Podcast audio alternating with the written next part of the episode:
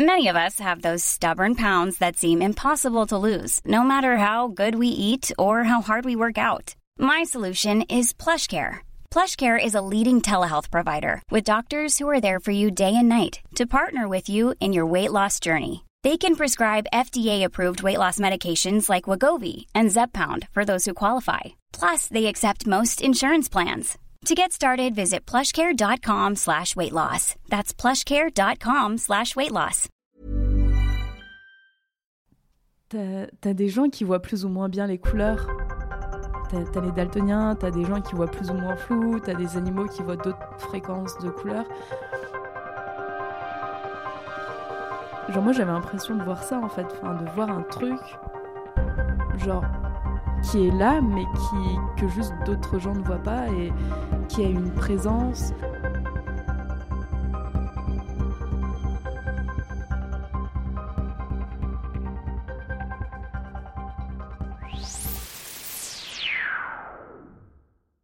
De mes 5 à mes 16 ans, je voyais des monstres la nuit. Donc ça a commencé que j'ai commencé à m'endormir le soir sur le côté droit et que j'entendais des sortes de bruits de pas et j'avais l'impression que c'était quelqu'un qui allait pour rentrer dans ma chambre, mais qui rentrait pas. En fait, après coup, j'ai découvert qu'en fait c'était juste le bruit du sang qui vient et qui repart, tu sais, c'était juste le bruit des battements de mon cœur. Mais ça, ça a commencé par là, donc j'ai commencé à imaginer des trucs. Euh, et après, mon premier vrai souvenir d'un monstre, genre de quelqu'un dans ma, dans, ma, dans ma chambre, c'était Voldemort.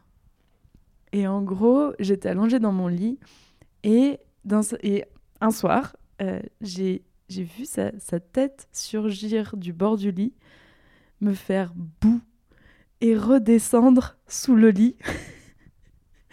et, et je trouve, enfin, c'est très drôle maintenant que j'y pense, mais sur le coup, ça m'avait vraiment traumatisé parce que j'étais à fond dans Harry Potter.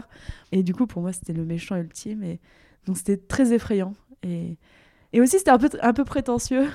tu vois, parce que Voldemort, le, plus, le, plus, le méchant sorcier, le plus méchant sorcier le, qui veut conquérir le monde entier, mais d'abord, il doit venir faire boue à Betty Durieux tous les soirs avant qu'elle s'endorme. c'est vraiment, je me je sais pas pour qui je me prenais, mais, mais pas pour n'importe qui en tout cas. Et en fait, c'est à partir de un peu cette période-là où j'ai ces deux, trois souvenirs où euh, j'ai commencé à voir des trucs, mais c'était de plus en plus effrayant. Et ça correspond vraiment à ce que je voyais, euh, soit dans les livres, soit dans les films, soit. Donc c'était assez soft, mais après j'avais des, genre des images d'araignées, et euh, donc ça restait un peu. ça restait un peu concret. Serpent, Voldemort, c'est très concret, Voldemort. Mais tu vois, quelqu'un ou des, ou des animaux. Et au fur et à mesure, euh, on a déménagé, j'ai vu d'autres choses et j'ai lu et, et, tout. Et ça s'est euh, alimenté en fait. Juste, je restais pendant des heures dans mon lit et, et j'avais des présences très diverses dans, dans ma chambre. Et parfois, quand je me levais, du coup, pour aller aux toilettes ou pour aller me laver les mains après les toilettes, parce que j'avais quand même le courage de rester propre. et, euh, et, genre, après, il m'accompagnait plus ou moins dans les couloirs. Et puis, à chaque fois, j'avais la chambre la plus éloignée de, de la maison. Et, euh, et, le nombre de sprints que je me suis fait, euh, fallait que j'allume la lumière pour voir où est-ce que j'allais. Et puis, pour éloigner les monstres. Mais en même temps, si j'allumais la lumière, bah, ils allaient voir que j'étais là. Et c'était que des plein de contradictions comme ça. Et une fois, j'ai vu un gros, un gros tas très bizarre, très noir, genre un peu comme une araignée, mais en même temps un truc très gluant euh, dans, dans la baignoire. Et en fait, j'arrivais pas à sortir je suis restée, je crois, 15 minutes dans, dans la salle de bain parce que j'arrivais pas, j'étais juste pétrifiée, j'étais devant la porte euh, bloquée. Et, et, après, genre, je fais ouais, go, go, go et, et, je me suis réfugiée dans mon lit. Et t'avais quel âge quand c'est arrivé ça? Euh, et à ce moment-là, j'étais au collège. Je devais avoir entre 11 et 13 ans. Mais en fait, je me souviens même euh, quand j'étais au lycée. Donc, euh, donc je ne sais plus exactement après les chronologies.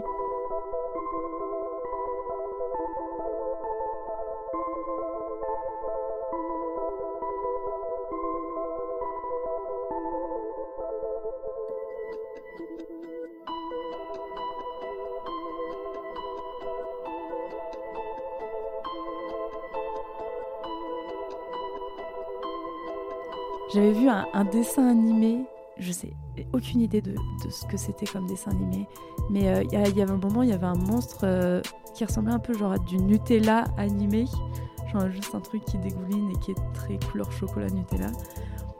Et du coup, lui aussi, genre, il, il était dans la chambre et il se déplaçait comme ça, il se mettait dans un coin. Il me regardait. Ouais. et je sais même pas de quoi j'avais peur parce que genre en soi, enfin, il y a aucun moment où vraiment il, il m'attaquait ou quoi. C'était vraiment plus euh, des, présences ambiantes de ah bah dans ce coin-là, euh, il y a le truc un peu chelou qui fait. Euh, et puis un, autre bout, il y a un truc plus squelettique qui va juste genre enfin qui va être juste dans un coin et juste me regarder. c'est vraiment en fait genre en fait d'en parler, je me sens un peu ridicule parce que je me dis ouais, c'est beaucoup de trucs pour rien et c'est en fait là avec le recul, je me des fois je me dis les choses que que en fait je pense qu'on m'aurait dit quand j'étais jeune si j'en avais parlé. En fait quand j'étais jeune, j'avais enfin quand j'étais plus jeune, j'avais peur d'en parler parce que j'avais peur qu'on me juge et qu'on me dise euh, mais c'est dans ta tête, euh, arrête d'y croire, machin truc. Et là, du coup, quand je pense à certains trucs, je me dis, je me dis exactement ça. Je me dis, ah, mais pourquoi Enfin, c'était que dans ta tête. Pourquoi tu pensais ça et tout Donc, c'est très étrange comme sensation. Mais j'arrivais pas à dormir, donc c'était réel quand même. Et c'était des émotions. Et donc, euh, donc, ça voulait dire que c'était réel. Je pense que j'avais tellement de d'émotions négatives en moi que il fallait que je les sorte et elles se matérialisaient en, en quelque sorte devant moi et pour que je les confronte en fait. Et pour que aussi je me soulage de ne pas être parce que je pense que j'aurais dû mourir d'une crise cardiaque. Franchement quand j'ai des souvenirs de mes émotions je me dis mais c'était tellement c'est la terreur le désespoir des, trucs de tragédie grecque. Et, euh, et et je, je sais même pas comment j'ai tenu ça. Et mais du coup je pense que je juste je les extériorisais et c'était très réel pour moi et et de les voir. Je les voyais plus que je les entendais ou quoi. C'était vraiment plus de la vision et euh, pas d'autre sens. Et tu parlais d'émotions négatives, tu sais d'où ça venait? Euh, euh, parce que du coup, j'ai parlé avec ma mère il y a pas longtemps pour pour euh, pour voir en fait si, si je leur avais parlé de ça, si je leur avais parlé des monstres, si je... donc j'y suis un peu allée euh, à tâtons en mode hey, maman comment j'étais quand j'étais enfant et tout et euh, et je leur en ai pas parlé, c'est clair. Mon père a pris ça il y a deux semaines. et, euh, et en gros, euh, quand j'avais entre 0 et 2 ans, je, je, je m'endormais pas. Genre ma mère voulait me coucher et je m'endormais pas. Du coup, je passais les fins de soirée avec mon père sur le canapé devant, devant les films. Et mon père a de très bons goûts en film, mais pas forcément des bons goûts pour des enfants de moins de 5 ans. Donc je pense que j'ai j'ai dû voir peut-être des enfin ma mère est persuadée que j'ai dû voir des, des images ou des, des choses à, la télé que que j'ai juste engrangé comme si enfin entre 0 et 12 entre 0 et 2 ans tu captes pas trop je pense la différence entre la réalité et un, un truc qu'il y a dans un écran. Et hum, je pense que j'ai dû capter des trucs euh, des trucs d'adultes on va dire que que j'ai juste euh, bouffé comme j'ai bouffé la réalité en fait à ce moment-là. je m'en souviens pas, mais j'ai des images, j'ai des, des couleurs, j'ai des images et je me dis ah eh, je sais pas d'où ça vient, mais c'est très lointain et tr- très flou et euh, peut-être que ça vient de là et hum, et après je sais que l'école m'a pas aidée. Euh, parce que justement au bout de deux enfin en fait j'ai fait ma une première petite section la toute petite section euh, que j'ai faite. Et en fait, moi qui ne dormais jamais, apparemment, je me suis, j'ai commencé à aller dormir dès que je rentrais de l'école. En mode, euh, oui, oui, c'était bien, je vais dormir.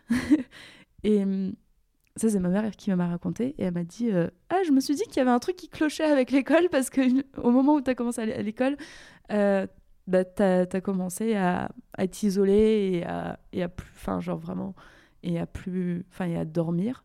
Mais c'est étonnant parce que genre j'ai pas de souvenir de vraiment dormir. J'ai des souvenirs de rester dans ma chambre longtemps euh, sans parler forcément à ma famille. On se parlait pas trop de base mais euh, je pense que j'étais peut-être l'élément le plus isolé parce que je voulais pas non plus. Et euh, et du coup je, sais que j'ai pas mal vécu les enfin, j'ai mal vécu l'école. Et je sais que au primaire, j'avais encore des, à peu près des bons souvenirs, mais à partir du CM2, c'était genre, c'est devenu vraiment la, la merde. En gros, en CM2, j'ai un, en fait, j'ai un très bon souvenir de, de mon primaire où je, je, courais de groupe en groupe où euh, genre euh, je chantais du Céline Dion avec euh, deux autres potes et puis après on jouait à l'élastique avec trois autres personnes et puis on écrivait des pièces de théâtre puis après j'allais jouer au foot avec les mecs et en fait en CM2 bah, il y a eu commencé à avoir un peu des trucs bah, de, de rôle genré tu vois, de, de, de, des trucs qui venaient de nulle part, où, genre, euh, bah, en fait, je pouvais plus jouer avec, au foot avec les garçons, puis en fait, euh, je pouvais plus faire ça, et puis en fait, je pouvais pas plus changer de groupe d'amis comme ça, parce qu'apparemment, il faut avoir des amis pour la vie. Euh, et, et après, on a déménagé de Bretagne en Corse. Et, et quand je suis arrivée en Corse, je suis, je suis arrivée en milieu de sixième, mais, mais je sens que j'ai jamais genre, essayé de vraiment genre me mettre dans, dans, le groupe. Tous les ans, je changeais de pote. Et, euh, et en plus de ça, je m'emmerdais comme un rat mort en cours. Je, genre, je voyais pas le, le sens de la vie, le sens des cours. Et comme je dormais pas la nuit, du coup, je m'endormais en cours. Mais je m'endormais en cours parce que c'était aussi chiant. Donc, il y avait rien qui aidait rien. c'était un cercle infernal de genre que des trucs. Et, et en fait, j'étais bien que quand je lisais. Et je lisais euh, tout le temps, en fait. Et, et, du coup, ça aidait pas non plus parce que ça m'aidait dans mon imagination. Et au final, ouais, genre, euh, des gens qui plus ou moins me harcelaient, je sais pas trop. Genre, y il y avait des mini-chansons et puis ils criaient mon nom. Et puis. Euh, et, on payait beaucoup trop d'attention sur moi et pas de la bonne attention pour que ce soit très, très sain. Et je me souviens que d'une seule fois où j'ai pleuré au collège. Et c'est parce qu'il y avait un, de mes, un des élèves qui était derrière qui m'avait genre coupé un bout de cheveux. J'avais les cheveux très longs à l'époque. Ils sont tellement beaux. et, euh, et, genre, j'ai pleuré, je suis sortie du cours. Et ce qu'une pote, enfin une ancienne pote m'a raconté, genre il y a deux ans, elle m'a dit que la prof avait dit Oh, elle pleure encore celle-là. Et bon, déjà, l'attitude du prof, l'attitude de la prof, c'est génial. Mais en plus, d'entendre pleure encore, pleure encore, le encore, je me suis dit, mais merde, attends, mais j'avais qu'un souvenir de, de, pleurer, tu vois. Donc apparemment, j'efface mes, mes, souvenirs un peu traumatisants. Euh. en voyant des monstres. En voyant des monstres. non, mais c'est ça, et je pense que juste, je, je genre, tout, tout s'évacuait euh, dans, dans, ça, en fait. Tout s'évacuait dans, dans... C'était, ça m'appartenait plus, en fait.